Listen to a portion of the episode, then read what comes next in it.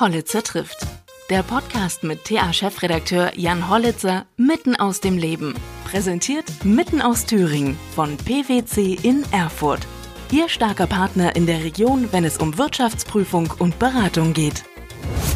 Hallo bei Hollitzer trifft. Ich treffe heute Anastasia Zamponidis. Vielen ist sie noch bekannt als Moderatorin des Musiksenders MTV, aber in den vergangenen Jahren ist sie auch als Autorin in Erscheinung getreten. Sie hat sich mit dem Thema Zuckerfrei durchs Leben auseinandergesetzt. Es geht heute also um Ernährung, aber auch um Lebenseinstellung. Ich spreche mit ihr aber natürlich auch über ihre Vergangenheit als Moderatorin und den ein oder anderen Star, der früh um elf schon gerne mal eine Flasche Whisky getrunken hat. Viel Spaß dabei.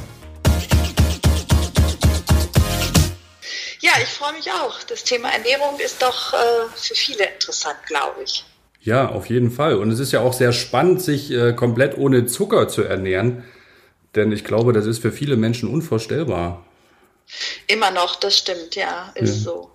Denn äh, Zucker ist ja auch irgendwie überall drin, da muss man doch sehr aufmerksam sein, oder? Ähm, fangen wir schon mit dem Interview an. können wir, können wir machen, dann, ja. dann, dann, sind, dann sind wir mittendrin. Genau.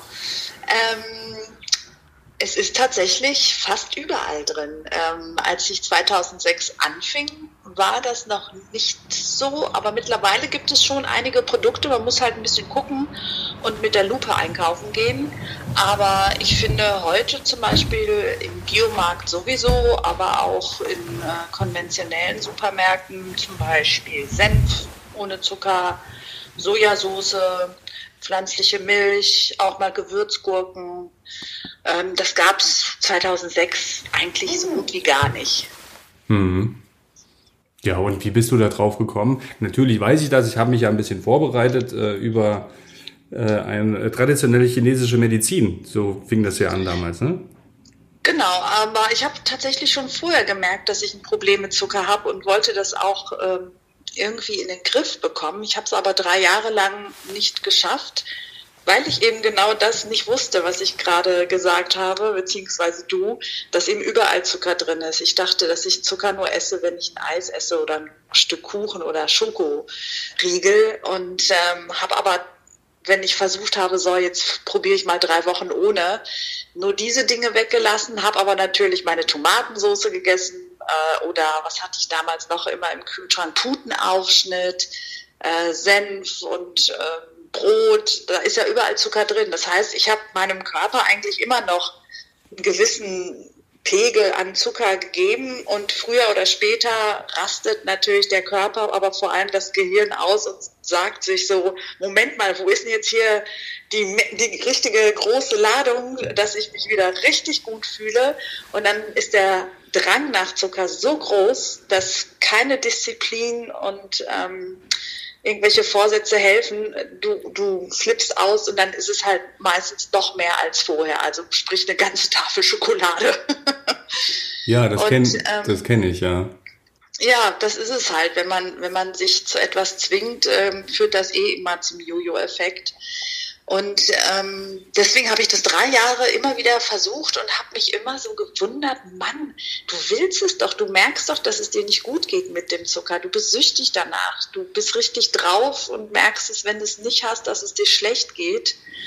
Warum kriegst du das nicht hin? Bist du so schwach und undiszipliniert? Also sprich, nicht nur, dass man sich körperlich nicht gut fühlt, man macht sich ja auch richtig blöde Gedanken, mhm. die, die aber gar nicht gerechtfertigt sind. Aber so, so sind wir halt. Ne? Das, wir suchen dann den Fehler nur bei uns, was ja grundsätzlich nicht schlecht ist, aber in diesem Fall kann man durchaus den Finger auf jemand anderen zeigen. was, was meinst du mit blöden Gedanken, dass man dann äh, zu sehr in sich reinhorcht und äh, was ganz anderes vermutet, oder? Nee, dass man sich verurteilt. Mhm. Dass man sich selbst negativ ähm, beurteilt, verurteilt. Und das ist ja nie ein Weg, um irgendetwas Positives im Leben zu bewirken oder etwas überhaupt zu verändern. Das ist ja immer der sicherste Weg in eine Spirale von äh, negativen Gefühlen und dann wieder Fehlverhalten und so weiter. Und man ist dann da drin und kriegt irgendwie die, die Aussprung, den, wie heißt es, die Abbiegung, den äh, Ausgang nicht mehr. Mhm. Und das ist nicht gut. Also das führt einfach zu nichts und eigentlich immer zu Misserfolg früher oder später. Ähm, als ich dann eben durch meine Ärztin der TCM gesagt bekommen habe, dass ich den Zucker einfach mal weglasse und auf die Zutatenliste ähm, schauen sollte, ist mir dann aufgefallen, krass, der ist überall der Zucker. Und das hat mich dann so motiviert und euphorisiert, dass ich dann auch äh, den Entzug in der ersten Woche und auch eigentlich äh, die wirklich schwierige Umstellung äh, mit fast Leichtigkeit geschafft habe. Also ich war einfach so begeistert und euphorisiert, dass ich endlich weiß, das ist es. Das war mein falscher Gedanke und mein, meine Unwissenheit und jetzt, äh, jetzt weiß ich's und jetzt schaffe ich's. und so mhm. war es ja auch. Mhm. Du hast denn äh, oder eben gesagt, mit dem Selbstverurteilen, das kenne ich so ein bisschen aus dem äh, aus dem Zen-Buddhismus auch ähm, oder Richtung Achtsamkeit, dass man mit sich selbst eben auch ins Reine kommen soll, dann klingt das ja eher nach einer kompletten Lebenseinstellung auch und nicht nur unbedingt nach Ernährung, oder? Genau, aber äh, die Ernährung war eben äh, der Einschnitt in diesen Teufelskreis oder sagen wir mal in diesem Zusammenhang von Körper, Seele, Geist. Mhm. Also wer, wer jetzt das Wort Seele zu abstrakt findet, da gibt es ja immer noch sehr viele Menschen, die können auch Emotionen äh, sagen. Also Körper, Seele, äh, Körper, Emotionen und Geist hängen ja immer miteinander zusammen. Das heißt, wenn das eine sich verändert oder man an dem einen rangeht, ändert sich auch der Rest. Und das äh, Faszinierende an der TCM fand ich eben, dass die sagen, also jetzt in meinem Fall, ich hätte ja auch zu einer Gesprächstherapie gehen können und über meine Zuckersucht reden. Woran liegt das denn? Wofür benutze ich den Zucker? Und, ne, aber das ist halt nicht so mein Stil und deswegen habe ich das auch bisher nicht gemacht, weil der, der Leidensdruck auch nicht so groß war. Aber die TCM sagt, man kann auch an der Stelle des Körpers einen Einschnitt machen und dann folgen Geist und Emotionen. Mhm. Das habe ich am Anfang auch über die TCM gehört und gelesen, fand ich aber, wenn man das einfach mal so zum ersten Mal hört, ist das wahnsinnig verrückt, oder? Ja. Das klingt wirklich extrem so, oh, okay, das, äh, das ist jetzt irgendwie zu abgefahren, das schiebe ich mal beiseite. Habe ich auch beiseite geschoben und habe mich einfach nur auf die Ernährung konzentriert. Die Fünf-Elemente-Ernährung hat mir da auch sehr geholfen. Und dann ist halt etwas passiert, was mich wieder dann zu diesem Konzept zurückgeführt hat, denn ich habe es erlebt. Sprich, zum einen fühlte ich mich nicht nur physisch besser, sondern ich habe gemerkt, dass ich emotional stabiler wurde. Das ist einmal, weil ich ähm, weniger getrieben bin durch Heißhunger im Alltag. Wenn eine Sucht nachlässt, geht es dir einfach besser, du wirst zufriedener und ruhiger, was für mein griechisches Temperament sehr angenehm war. Mhm. und äh, die Gedanken werden positiver. Und erst dann habe ich mich daran erinnert, sage mal, was, da war doch was. Und dann bin ich halt zurück und habe mir das nochmal alles angeschaut und gelesen, habe Workshops äh, belegt und auch äh, Vorträge mir angehört, mit meiner Ärztin gesprochen. Und es ist tatsächlich so, dass jedes innere Organ, sagt die TCM, entspricht einem Gefühl. Und wenn du diese Organe wieder in ihre Stärke zurückbringst durch die richtige Ernährung, ähm, harmonisierst du auch das negative Gefühl, was anhaftet. Ich nenne mal ein Beispiel bei mir, da habe ich das ganz toll gemerkt. Ähm, die Milz steht fürs Grübeln. Also wenn du äh, eine geschwächte Milz hast, wirst du auch zum Grübeln tendieren oder umgekehrt, wenn du zum Grübeln tendierst, schwächst du deine Milz. Was zuerst da war, ist ja das bekannte Huhn oder Ei. Aber ähm, ich war jetzt nicht eine Person, die ständig gegrübelt hat, aber wenn dann mal ein großes Problem da war, konnte ich schon mal eine Nacht durchgrübeln. Und das bringt ja nicht wirklich viel. Und irgendwann fiel mir auf, okay, du tust es nicht mehr. und dann habe ich mir halt angeschaut, das gibt's doch nicht. Ich nähere hier meine Milz, weil meine Ärztin gesagt hat, ich soll das mal tun, mich um die Lunge und äh, um die Leber und Milz kümmern. Jetzt habe ich das ein, zwei Jahre gemacht und ich höre auf zu grübeln. Das heißt, ich habe über das Problem nachgedacht, ja, und dann habe ich es beiseite geparkt. Quasi das, was du gerade gesagt hast, Achtsamkeit, ich habe es bewusst wahrgenommen, aber ich habe äh, dieses Problem äh, nicht ähm, ich habe nicht zugelassen, dass dieses Problem mein Leben bestimmt und mich kontrolliert. Das heißt, ich habe mir gedacht, so okay, jetzt hier im Bett werde ich es nicht ändern können. Ich verschiebe es jetzt auf morgen und ich gucke, ob ich morgen etwas aktiv dagegen tun kann. Punkt. Abschlafen. Und es hat dann wirklich funktioniert. Das ist jetzt ein Beispiel. Und das ist toll. Ist ja? das ja auf jeden Fall. Aber ist das was ähm, emotional gesteuertes oder oder was rationales und was weniger mit der Ernährung zu tun hat? Oder wie nähre ich ernähre ich meine Milz richtig? Also die Milz mag Süßes aber eben kein Industriezucker, sondern natürliche Süße. Das heißt, ich habe ähm, zugesehen, dass ich schön süße, natürlich süße Nahrungsmittel wie zum Beispiel Hokkaido-Kürbis, äh, Süßkartoffel, aber auch Karotten oder rote Beete sind wahnsinnig süß. Das erkennt man immer an der Farbe. Je röter ein Gemüse ist, umso mehr eigenes, äh, eigenen Zucker hat sie. Aber wie die Natur sich das eben auch gedacht hat, ähm, bringt die Natur den natürlichen Zucker immer mit dem Gegengift, beziehungsweise es ist so eingepackt, dass der Körper damit gut klarkommt. Sprich, nicht nur Vitamine und Mineralien, äh, Industriezucker sind ja leere Kalorien, da ist ja nichts zu holen, sondern auch die Ballaststoffe. Und das ist quasi das Gegengift, weil dadurch der Körper genug Zeit hat und nicht zu viel äh, Glucose oder Fructose in den Körper kommt und die inneren Organe gar nicht klarkommen damit. Also äh, ist erstmal das ganze System schon mal sehr angenehm entzückt, aber eben auch die Milz und die Leber. Und das habe ich dann eben die, die erste Phase auch gemacht und siehe da, ich habe meine Milz gestärkt. Sie wurde stärker und hat sich gedacht, so, jetzt hören wir aber auf mit dem Grübeln.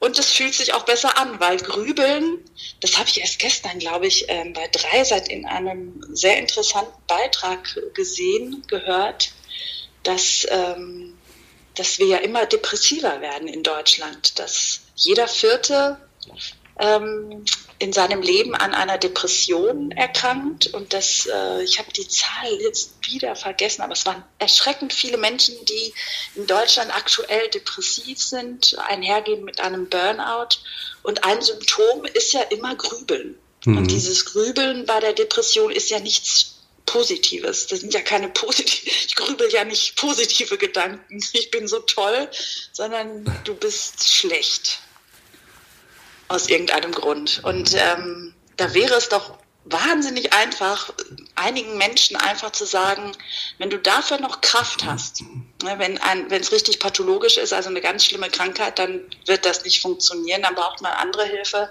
Aber wenn, wenn du es noch schaffst, dir ein paar Gedanken übers Essen zu machen, dann wäre das ein, eine schöne einhergehende Maßnahme, sich glücklich zu essen. Ja, glücklich, sich glücklich essen. Das hat ja viel mit Belohnung auch zu tun. Ich denke mal, viele Menschen ähm, denken da wie ich, ähm, dass man sich ja mit irgendwas belohnen will und mal ein bisschen über die Stränge schlägt. Aber wenn ich das jetzt so richtig deute, dann tut man seinem Körper eigentlich mit dieser Belohnung nicht unbedingt was Gutes. Wie belohnst du dich denn? Auch. Ich belohne mich auch sehr gerne. Und ich finde, das habe ich dann auch verdient, wenn ich zum Beispiel etwas erfolgreich gemacht habe. Ich habe zum Beispiel letzte Woche in äh, Köln moderiert und äh, es ging 13, 14 Stunden am Stück. Ähm, da braucht man ein bisschen Zucker, oder? Da braucht man Nahrung. Ja, und mein Mittagessen hat sich auch etwas verspätet, obwohl ich auch schon vorher angekündigt hatte, dass es keine gute Idee ist, mich hangry werden zu lassen. hangry, ähm, hungry und angry. angry ne? ja. Also hm. kennt, glaube ich, jeder. Hm. Ähm, bisschen patzig werden. Ähm, das liegt eben bei mir auch daran, dass ich keinen Heißhunger bekomme, sondern tatsächlich handfesten Hunger.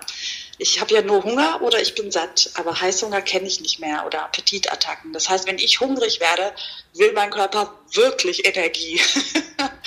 aber ähm, man kann dafür sorgen, dass man sich belohnt mit dem Richtigen. Dafür habe ich ja extra immer in meinen Kochbüchern ganz viele Rezepte für Kuchen und äh, auch Nutella-Ersatz, äh, äh, Schokoriegel, äh, Muffins, Waffeln, Pancakes, all das eben zuckerfrei. Und ich finde, und auch diese Glückskugeln, diese Energy Balls, die kann man ja ganz gut im Vorrat machen und dann immer mitnehmen auf die Arbeit unterwegs.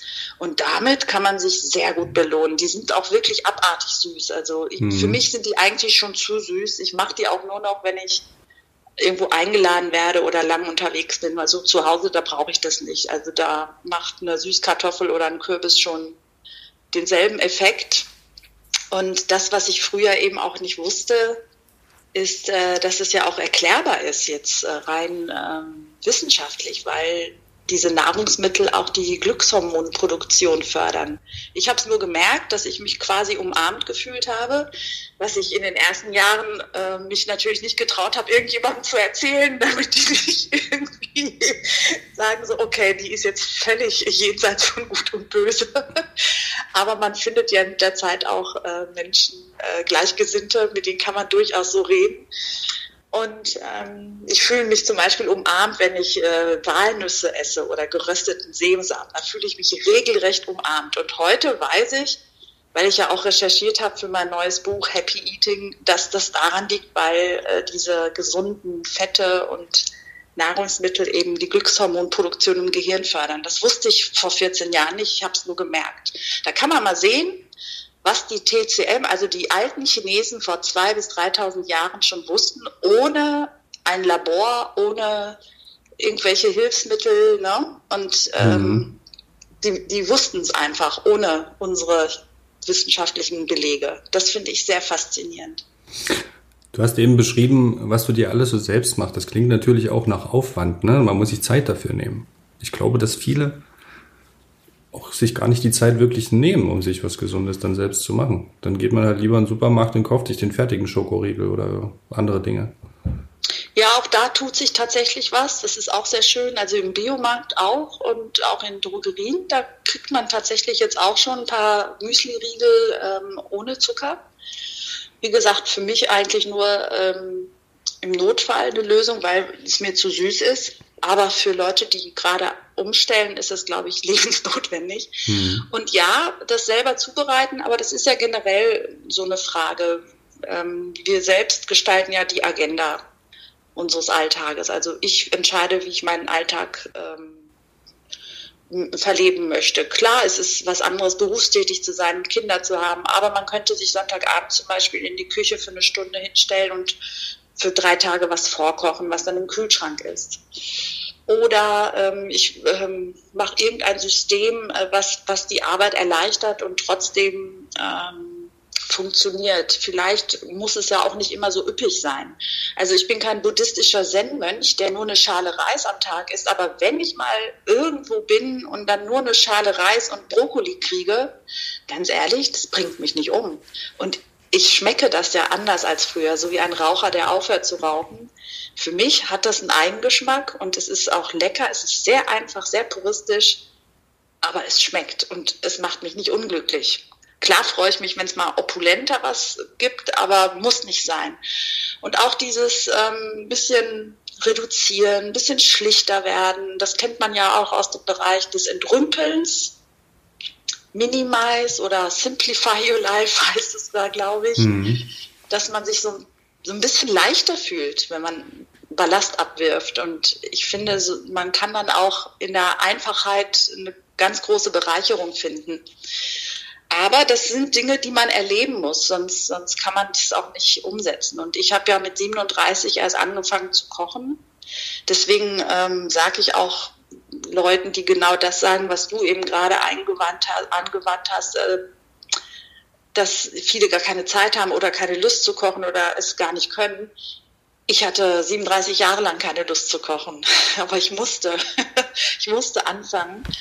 Und dann habe ich eben so angefangen, wie ein Kind anfängt zu kochen, wie eben eine Schale Reis, nur Brokkoli. Und darin, in dieser Einfachheit und in dem gleichzeitigen Stolz, dass ich das zubereitet habe, dass es gesund ist, dass es clean und zuckerfrei ist, hat mich das halt auch trotzdem total ähm, glücklich gemacht. Ne?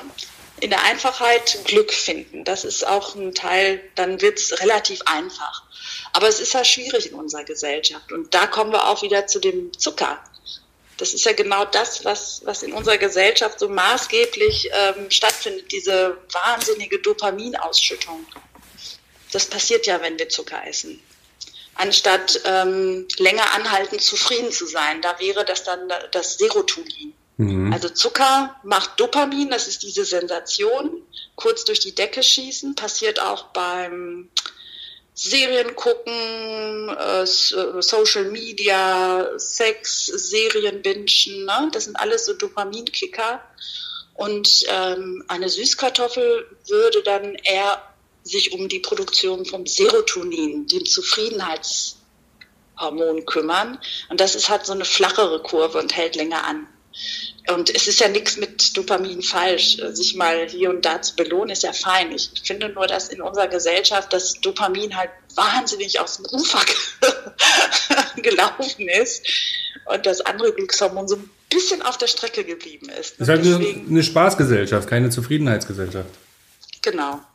Der, der unmittelbare, schnelle Kick, der muss es sein. Und das ist halt auch der Zucker. Und diesen Unterschied dann am eigenen Leibe zu erfahren, das ist, ähm, ja, ich würde, würde es mir wirklich wünschen, dass das mehr eigentlich alle Leute, alle Menschen auf dieser Welt erleben können. Weil es einfach so, es klingt kompliziert, aber es ist eigentlich das Einfachste, was man tun kann, um ein Stückchen mehr Glück in sein Leben zu lassen. Ja, das klingt auch ein bisschen dogmatisch. Wie dogmatisch bist du, was das angeht? Also ich könnte mir Ach, vorstellen, dass jetzt, selbst. ich könnte mir vorstellen, dass es nicht alle, klingt auch so ein bisschen nach einer Mission, dass das nicht unbedingt alle gut finden. Bestimmt nicht, aber so viele kommen da gar nicht so an, bei mir an. Also mhm. ja, ich habe mal äh, Begegnungen gehabt mit, mit Politikern und mit äh, der Zuckerlobby. Klar finden die mich einfach nur doof, aber ähm, ich habe jetzt vier Bestseller geschrieben und kriege jeden Tag ähm, E-Mails und Nachrichten äh, bei Instagram von Frauen, es sind hauptsächlich Frauen immer noch, es werden immer mehr Männer, aber es sind hauptsächlich Frauen, die sich bei mir bedanken für die Lebensfreude, das Lebensglück und die Energie und äh, das bessere Leben.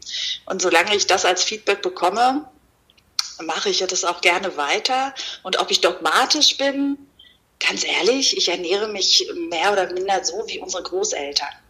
Mhm. Also bei mir sogar Eltern.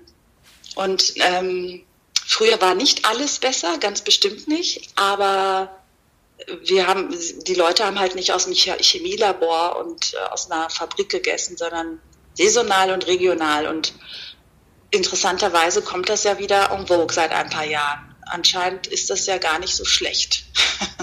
Ja, definitiv. Also wer meine Bücher gelesen hat, der kommt eigentlich schnell drauf, dass ich nicht dogmatisch bin, beziehungsweise ich bin nicht konfrontativ oder missionarisch. Also mhm.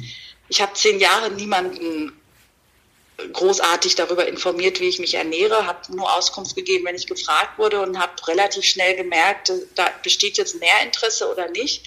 Und ganz ehrlich, es bestand eigentlich we wenig Interesse und äh, vor allem auch in meinem Berufsfeld.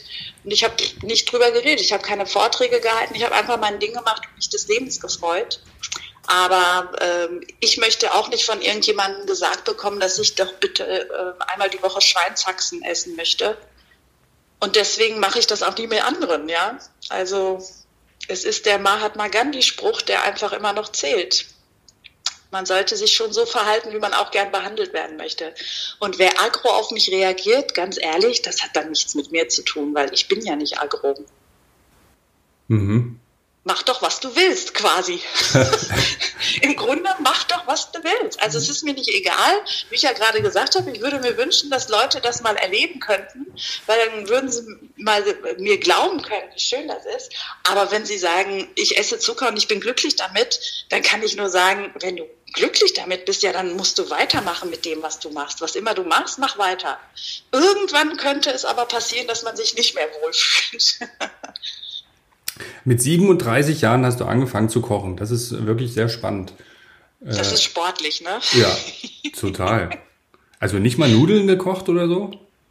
Ich habe bestimmt mal ein, zwei Mal in meinem Leben Nudeln gekocht. Ich habe auch mal einen Pfannkuchen gemacht. Da, da das war es dann aber auch schon. Und sonst bist du dann zum, ins Restaurant gegangen oder Genau, als ich äh, dann irgendwann Ende der 90er anfing, ein normales Gehalt zu verdienen, nach Student äh, Praktikum und Volontariat hat man ja irgendwann dann auch mal endlich Geld verdient. Äh, da war ich weit älter als die jungen Influencer heute, die schon Millionäre sind. Du hast Kommunikationswissenschaft studiert, ne? Ich auch. Genau. Hm. Ah, ich habe es aber nicht abgeschlossen, weil ich dann äh, beim Radio das tun konnte, was ich da theoretisch gelernt habe. Ja. Ja, ich bin auch keine Akademikerin. Aber du hast bestimmt abgeschlossen, oder? Ich habe aber auch nur einen Bachelor gemacht. Und dann bin ich auch in die Praxis gegangen und es war die richtige Entscheidung. Ja, ne? Mhm. Ja, ich finde, was auf dem Papier steht, ist, ich halte es auch so ähnlich wie in Amerika. Ähm, wichtiger ist, was du tatsächlich kannst am Ende des Tages. Ja, und ähm, äh, genau, ich bin äh, also zur Studentenzeit oder so, da habe ich leider sehr schlecht gegessen, Fastfood und ähm, Fertiggerichte, ganz schlimm und ganz viel Zucker. Aber als ich dann anfing, etwas Geld zu verdienen, bin ich dann jeden Tag essen gegangen und auch ganz ordentlich, so wie ich halt groß geworden bin, äh, griechisch-mediterrane Küche. Das war ja auch meine Rettung zu Hause. Und ich bin dann auch gern asiatisch essen gegangen, italienisch, alles Mögliche. Dann gab es ja auch die Sushi-Welle Ende der 90er. Da habe ich schon für gesorgt, dass ich sehr gut esse und habe auch Geschmacksverstärker und Fastfood, wie gesagt, weggelassen, habe auch einen positiven Effekt gemerkt. Das war das erste Mal, dass ich gemerkt habe, dass Essen schon einen Einfluss hat. Aber das mit dem Zucker, das kam erst Jahre später. Mhm. Und ähm, ich hatte auch keine Lust zu kochen. Also ich habe auch sieben Tage die Woche gearbeitet. Ich war sehr energiegeladen und habe ganz viel gemacht. Und ähm, ich hatte aber auch schon zu Hause als Teenager nie Lust zu kochen. Und ähm, das lag nicht nur daran, dass meine Mutter die weltbeste Köchin ist, sondern ich wollte auch nie. Ich, also es ist nicht so, dass sie mich da nicht reinließ. Sie, sie hätte es wahrscheinlich auch nicht zugelassen, aber ich äh, wenn man will, dann kriegt, kommt man als Kind da auch hin. Ne? ja, sehr schön. Ähm, viel gearbeitet. Kochst du denn? Kochst du denn? Ja, total. Leidenschaftlich ah. gern. Mhm. Ah, sehr gut. Aber Super. ich muss auch gestehen, also gut, ich habe früher mal Hochleistungssport gemacht und da äh, musste man sich natürlich auch mit Ernährung auseinandersetzen. Stimmt. Ähm, da, da, hat, da hat man schon sehr drauf geachtet auch. Aber so richtig ging es dann eigentlich erst los, als ich äh, Vater geworden bin, vor zehn Jahren, elf Jahren. Jetzt, äh, meine größte wird elf. Und da macht man dann schon noch mal ein bisschen mehr. Da, ähm, ja. Ja, da habe ich auch, äh, ich habe zwar keine eigenen Kinder, aber eine Nichte. Und da dachte ich mir, das könnte vielleicht auch für die eine oder andere Mama interessant sein. Deswegen habe ich dann auch das ähm, Kochbuch für immer zuckerfrei für Kids mhm. gemacht, mhm. wo ich dann eben die, die Rezepte reingepackt habe, die Tessa, meine Nichte, mag. Das ist auch das Kind auf dem Cover. Und ähm, das ist nicht so einfach mit Kindern. Ne? Das ist, sobald die in die Kita gehen oder zur Schule, hat man ja die Kontrolle nicht mehr. Und äh, sie kriegen überall Zucker. Das ist einfach so. Wie, hm. Habt ihr das dann versucht, irgendwie sinnvoll zu gestalten? Nein, also da habe ich jetzt ehrlich gesagt nicht so richtig drauf geachtet, was da mit Zucker ist, aber auf jeden Fall immer oder meist frisch kochen. Natürlich gibt es auch mal ja. Pommes oder auch mal Chicken Nuggets oder sowas. Das, das sind ja so, so die ja. Klassiker bei den, bei den Kindern, aber ähm, wenn ich so reflektiere jetzt, ist da doch auch relativ viel Zucker im Spiel. Bis, bislang hat es nicht geschadet. Ähm, nee, als, als man muss es halt dosieren, man, ne? Alles auch. Ja, das, das wäre ja ideal. Das Problem ist, dass es eben sich auch akkumuliert äh, über die Jahre. Also so eine kleine Kinderleber verkraftet ja auch viel weniger als eine Erwachsenenleber. Und äh, wir haben, das ist Fakt, wir haben heute im Vergleich zu vor 25 oder 30 Jahren einfach ähm, Diabetes Typ 2 bei Kindern. Das gab es vor 30 Jahren nicht. Wir haben Adipositas bei Kindern. Jedes äh, sechste Kind ist übergewichtig. Ähm, jedes dritte Kind ist adipös. Das, ist, das sind Zahlen, die sollten schon alarmierend sein. Und das liegt daran, dass eben nicht alle Eltern, so wie ihr jetzt jeden Tag auch gerne kocht, ähm, weil das ist eine gute Basis, da kann man wahnsinnig gut gegensteuern. Aber es gibt Kinder, die essen eben Zucker und kriegen zu Hause aber eben Fertigprodukte und Fastfood. Und das ist eine Kombination, die führt dann eben zu diesen äh, Krankheiten und das ist nicht gut, weil die Menschen, die als Kind schon übergewichtig äh, waren oder sind, die schaffen es jeder Zehnte schafft es, sein Gewicht dann als Erwachsener wieder zu reduzieren. Weil der Stoffwechsel einfach nachhaltig versaut ist, wenn man so sagen will. Mhm. Der etabliert sich ja in Kinderjahren. Insofern ist es schon mal super, wenn ihr da äh, den Kindern nicht jeden Tag Fastfood kredenzt. Nein, das, das nicht. Auf keinen Fall. Wenn ich dich jetzt mal hier so dran habe. So ist ja auch nicht schlimm, finde ich. Ja. ja. Wenn, wenn, wenn, du was? Wenn ich dich jetzt hier schon mal so äh, ausquetschen darf. Ich bin Jahrgang 80 und natürlich auch groß geworden mit MTV. Und ja. ähm, was gab's denn da? Also ich, ich wage jetzt so den sanften Einstieg in diese Richtung, weiß gar nicht, ob du darüber noch so viel redest oder so. Wie habt ihr euch denn da äh, ernährt bei dem ganzen Stress? Also ich hab, weiß noch, dass ich vor jeder Live-Sendung äh, Zucker zu mir genommen habe, weil ich eben wahnsinnig viel gearbeitet habe und ich hatte auch wahnsinnig viel äh, Energie im äh, allerwertesten, sage ich jetzt mal etwas äh, dezenter. Aha. Und die, die, musste auch raus und ich äh, war auch gewillt und es hat, hat ja auch alles Spaß gemacht, aber nichtsdestotrotz war es ja auch harte Arbeit. Das hat man nicht gesehen, aber es war harte Arbeit, die wir da auch geleistet haben. Und eben vor allem fast äh, sieben Tage die Woche. Und ähm, um dann gewisse Müdigkeitserscheinungen des Körpers auszugleichen, haben vielleicht andere zu anderen Mitteln gegriffen, ich zu dem weißen Pulver, der sich Zucker nennt. Und da gab es ein Eis oder eine Schokolade, ein Riegel oder Kuchen. Und das hat mich dann auch gepusht. Aber wie das eben so ist, wenn, wenn das Insulin dann abfällt, ähm, ist man halt danach noch schlapper und mhm. will eigentlich wieder Nachschub haben, ne? das dieses bekannte Tief. Das heißt, das habe ich halt gemacht. Wir hatten da so, so, ein, so eine Art Bistro mit allem Möglichen, mit belegten Broten und sowas und dann eben Salate, aber auch eben Zucker. Und äh, abends bin ich dann immer zum Glück nach der Arbeit äh, essen gegangen. Und das Catering für, für äh, Gäste oder so, das war dann natürlich auch äh, angepasst an deren Vorgaben. Also es gab schon einen Star, der Champagner wollte. Es gab einen, der wollte eine Flasche Whisky. Und dann gab es andere, die wollten halt äh, eine Cola Light. Wer wollte eine Flasche Whisky? Ja, rate mal. Amerikanische Rock'n'Roll-Band. schwarze, ähm, schwarze Korkenzieherlocken. Ja. Guns, Ro von Guns, Guns Roses. Ja. Hm. ja. Ach, toll. Du, so 11, 11 Uhr morgens, wir so, ah ja, da müssen wir jetzt mal schnell noch los, weil die haben wir gerade nicht im Haus, die Flasche Whisky. Man mag es ja kaum glauben, da ist ja auch Zucker drin, ne? Da ist auch Zucker drin, ja. Aber diese ganz hochprozentigen Alkohole, davon kann man tatsächlich einen trinken und du wirst am nächsten Tag nicht wieder drauf sein. Sei denn, äh, du trinkst mehr, dann funktioniert das nicht kannst du auch mit einem Bier, mit einem Wodka, Wasser trinken nicht vergessen, am besten nicht auf leerem Magen. Eine Weinschorle geht auch. Alles andere wird dazu führen, dass du eigentlich schon in der Nacht, aber spätestens am nächsten Morgen der Heißhunger hast. Und was in der Nacht ja passiert, was, was ja nicht so schön ist, ich kann mich auch erinnern, als ich noch jung war, ähm, dass man betrunken aus dem Club kam und was hat man dann gemacht? Döner gegessen. Döner, Pommes, Hamburger, Currywurst. ne? Also da ist der Drang nach Salz. Das liegt natürlich daran, dass eben auch die Salze komplett aus dem Körper sich verabschieden. Und das bedingt sich auch gegenseitig. Also mir ist irgendwann aufgefallen, dass ich überhaupt kein Salz mehr verwende. Und dann bin ich, also immer wenn ich was beobachte, bin ich dann ins Internet oder habe angefangen zu recherchieren. Und es ist wohl tatsächlich so, dass sich das biochemisch erklärt. Je weniger Industriezucker man hat, umso weniger Lust auf Salz hat man. Man sollte natürlich nicht das Salz dann komplett vergessen, weil ohne Salz sterben wir. Ohne Industriezucker leben wir.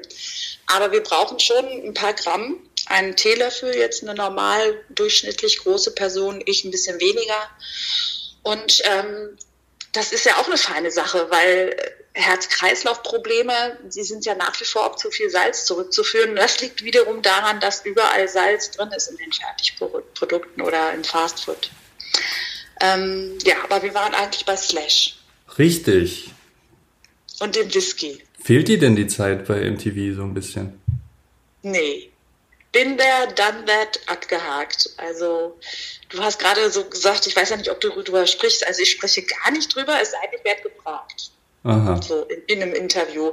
Aber ich habe eigentlich noch nie so an gestern gedacht. Ich ähm, bin sehr im Hier und Jetzt, ähm, weil es eben gut ist. ich mhm. glaube, man hängt der Vergangenheit nur dann nach, na, nicht nur, wenn es gut war und man das vermisst oder nach, äh, irgendwie so nachsehnt, sondern auch negative Sachen. Ne? Das gibt's ja auch, dass man äh, in negativen Gedankenspiralen so festhängt aus der Vergangenheit und sich davon so ein bisschen im Heute beeinflussen lässt. Ich bin im Heute, ich denke drüber nach, was ich morgen mache. Ich habe ja auch dieses Corona-Jahr dazu erkoren, äh, zu planen. Also ich war wahnsinnig fleißig im Kopf. Mhm. während mein Körper etwas mehr stillstand. Aber äh, ich habe wahnsinnig tolle Sachen mir überlegt und plane. Also ich mache im, heute und plane für, für unmittelbares Morgen, bin aber auch nicht verbissen oder über ehrgeizig, weil ich mir denke, bei Widerständen habe ich dann wohl eine falsche Abbiegung genommen. Insofern, ähm, ich vermisse es nicht. Ich war ja auch eine sehr lange und intensive Zeit, sieben Jahre ich bin aber froh, dass ich es gemacht habe. Also hat er sicherlich auch ein paar Türen geöffnet, ne? Obwohl ich mir vorstellen ja. kann, dass die Zielgruppe bei den bei den Büchern eher eine andere ist, ne? Also die die wahrscheinlich mit MTV gar nicht mehr mit in, in Verbindung bringen. Hm, tatsächlich nicht. Ah. Nee. Also meine Bücher werden von 18 bis 80-Jährigen gelesen, mhm. interessanterweise. Und da ist ja dann auch eine Gruppe, die auch so um die 80 geboren wurde. Mhm. ähm, und auch schon früher und ein bisschen später, die haben alle MTV geguckt. Das heißt, ähm, die Leute kennen mich jetzt entweder von MTV oder von vom Zucker.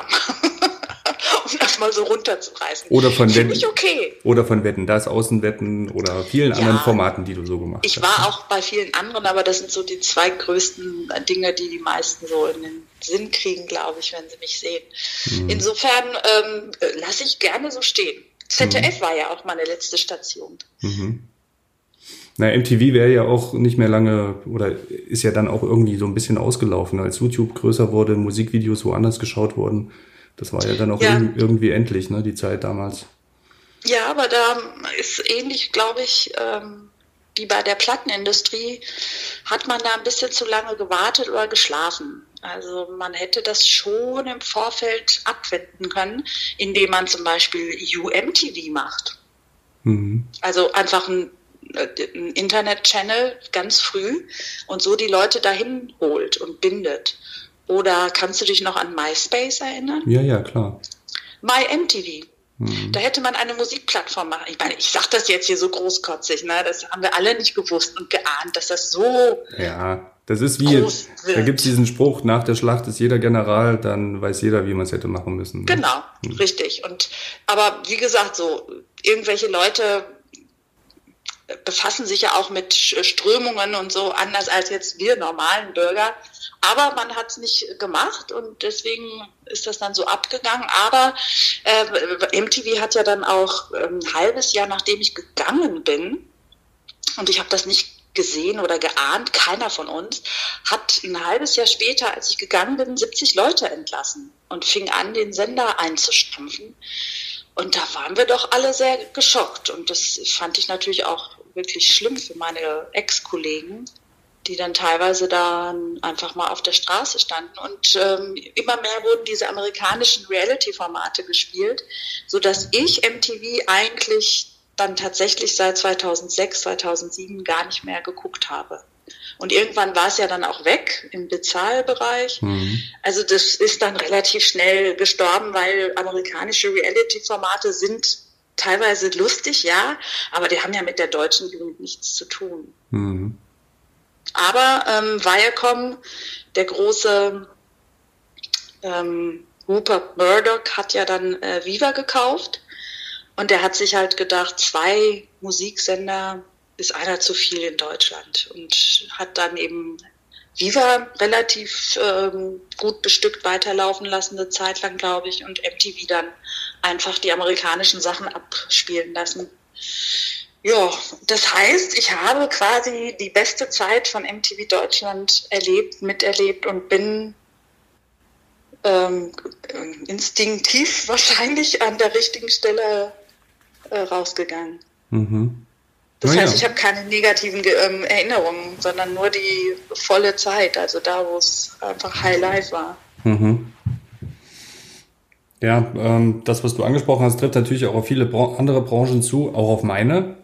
Hat man sich auch viel zu spät Gedanken gemacht, wie man äh, Richtung Digitalisierung geht. Das ist dieses geflügelte Wort, was uns jetzt seit Jahren begleitet und ähm, auch da, ne, solange das Geschäftsmodell eben immer gestimmt hat, hat man sich zu wenig Gedanken gemacht, wie es denn eben mal anders sein könnte. Ja, also da geht's ja nicht nur euch so, ne? Das ist ja im Printbereich ganz, ganz krass gewesen. Obwohl, man, obwohl man mit Büchern, das sieht man ja auch in der Buchbranche, mit Büchern ja trotzdem auch gedruckt noch Erfolg haben Stimmt. kann. Oder hast du auch viele E-Books, ähm, die da weggehen? Ich kenne die Zahlen ehrlich gesagt gar nicht von meinen E-Books, aber mhm. die, meine Bücher gibt es natürlich auch äh, digital. Mhm. Aber ich weiß, dass zum Beispiel mein erstes Buch, der, der, ja, der erste Ratgeber, der, der Einstieg in die zuckerfreie Ernährung, der 2017, also schon vor drei Jahren rauskam, der war ja zwei Jahre in der Spiegel Bestsellerliste als Buch, also das als haptisches Buch mhm. gekauft wurde. Und ganz ehrlich, ich finde das ganz entzückend, dass dann so eine alte wie ich, ich meine, ich war 48, als ich mein erstes Buch rausgebracht habe, das ist schon recht äh, fortgeschritten. ähm, ich äußere mich jetzt, ich äußere mich jetzt nicht zu deinem Alter. Brauchst du auch nicht. Ich weiß ja, wie alt ich bin. ähm, dass ich ähm, dass ich dann eben gemäß meiner Generation auch in diesem alten Medium so einen mega Erfolg landen konnte, das ist natürlich noch zusätzlich für mich entzückend. Und ich weiß nicht, wie es anderen geht, aber ähm, ich habe auch meine Bücher, auch CDs und alles reduziert über die Jahre, äh, weil das doch auch immer Ballast ist. Aber die wirklich wichtigen Bücher, und dazu zählen auch einige Kochbücher, die will ich haptisch in meiner Küche zum Beispiel stehen haben. Mhm. Ich will die nicht ähm, aufschlagen müssen in einem, äh, ich versuche jetzt eine Marke nicht zu nennen, sondern wie heißen denn diese kleinen viereckigen Dinger? Tablet oder Smart ja, Smartphone? Tablet. Ja. es ist ja auch ein Papiertaschentuch, richtig? Oder ein Lippenbalsam und nicht die anderen Begriffe. Oder eine Schokocreme und nicht das andere, was man kennt und benutzt. ja, also ähm, genau, ich will nicht, ich will nicht ein Tablet anmachen und ähm, was kochen, sondern ich will ein Buch in der Hand halten. Und da habe ich auch großen Wert drauf gelegt, dass meine Kochbücher Bücher sind, die man gut in der Küche stehen haben kann. Mhm. Am 1.9. bist du in Erfurt, ne? genau, am 1.9. Mhm. Und ähm, ich freue mich total, weil diese Buchhandlung mich jetzt schon zum dritten Mal einlädt. Mhm. Und das, ähm, ich, also ich werde auch zweimal eingeladen, so ist es nicht. Hast dich also, hast dich gut benommen beim ersten Mal. ja. Naja gut, es ist schon so, dass meine Veranstaltungen immer ausverkauft sind. Also dann ist man natürlich auch ein gern gesehener Gast. Trotzdem buchen nicht alle Buchhandlungen oder Veranstalter von irgendwelchen Gesundheitsmessen oder so jedes Jahr. Aber die Buchhandlung Peter Knecht, da mache ich auch gerne Werbung für, der bucht mich jedes Jahr. Und beim zweiten Mal war es ganz süß. Ähm, da waren auch ein paar, die schon beim ersten Mal dabei waren. Darüber war der Buchhändler sehr überrascht. Und dann kam er nach der Veranstaltung zu mir und meinte so, krass, das war ja komplett anders. Das war ja gar nicht so eine Wiederholung vom ersten Mal. Ich so, äh, nein. ich könnte zehn Stunden unterschiedliches Programm machen. mhm. das, äh, das fand ich ganz süß. Also der ist sehr engagiert und äh, die Erfurter sind sehr neugierig. Ähm, und es ist immer rappelvolle Bude und vor allem stellen die auch sehr, sehr gute Fragen. Also die haben sich schon mit dem Thema Ernährung befasst mhm. und stellen schlaue Fragen, obwohl es ja eigentlich dumme nicht gibt. Ja. Hast du denn auch Zeit gehabt, mal die Erfurt anzuschauen? Denn Erfurt ist wirklich toll. Erfurt ist der absolute Wahnsinn. Nicht bei meinen letzten Lesungen, aber schon äh, natürlich vorher, in den 2000ern, in den Nullerjahren. Ähm, als ich das erste Mal da war, war es auch für die Arbeit. Und da dachte ich so, nee, das ist jetzt nicht euer Ernst. Erfurt ist so schön, so eine schöne Altstadt und, und Architektur und wirklich schön auch wieder hergerichtet. Ich weiß ja nicht, wie es vor dem Mauerfall aussah, aber ganz, ganz entzückende Stadt. Also war ich sehr positiv überrascht. Na, vor dem Mauerfall war es war es doch sehr dröge. Ähm, ja. Da wurden die Innenstädte mehr oder weniger vernachlässigt und gerade wir haben ja eine Altstadt, wir hatten Glück, dass hier nicht so viel ja. äh, zerbombt wurde. Und, das sieht man. Und haben ja. eben immer noch diese historische Altstadt. Aber es gab eben Pläne, diese Altstadt äh, platt zu machen. Und wie es damals war, sozialistische Wohnraumgewinnung. Die Städte wuchsen nicht nach außen, sondern eher nach innen, denn außenrum war kostbares Ackerland. Sollten dann eben auch diese typischen Neubaublöcke eben entstehen. Und das, Ach, ähm, äh, da kamen die Wände dann rechtzeitig. Na, Gott sei Dank. Genau. Ja, Glück gehabt, schön.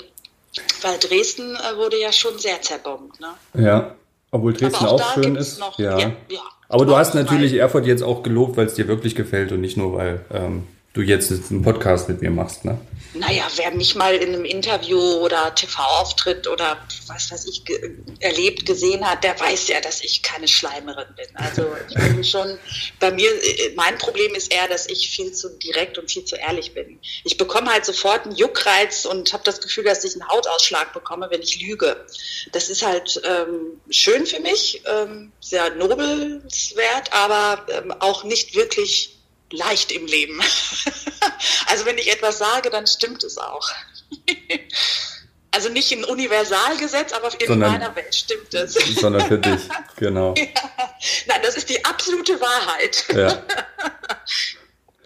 Ja, toll. Ähm, ich habe mich wirklich sehr gefreut, dass du dir Zeit genommen hast heute. Ja, ich freue mich auch und ähm, ich beantworte gerne Fragen, wenn die Leute das jetzt hören und irgendwas noch nicht verstanden haben. Sehr gerne, also bei Instagram. Und ansonsten kommt einfach zu meinen Vorträgen oder Lesungen. 1.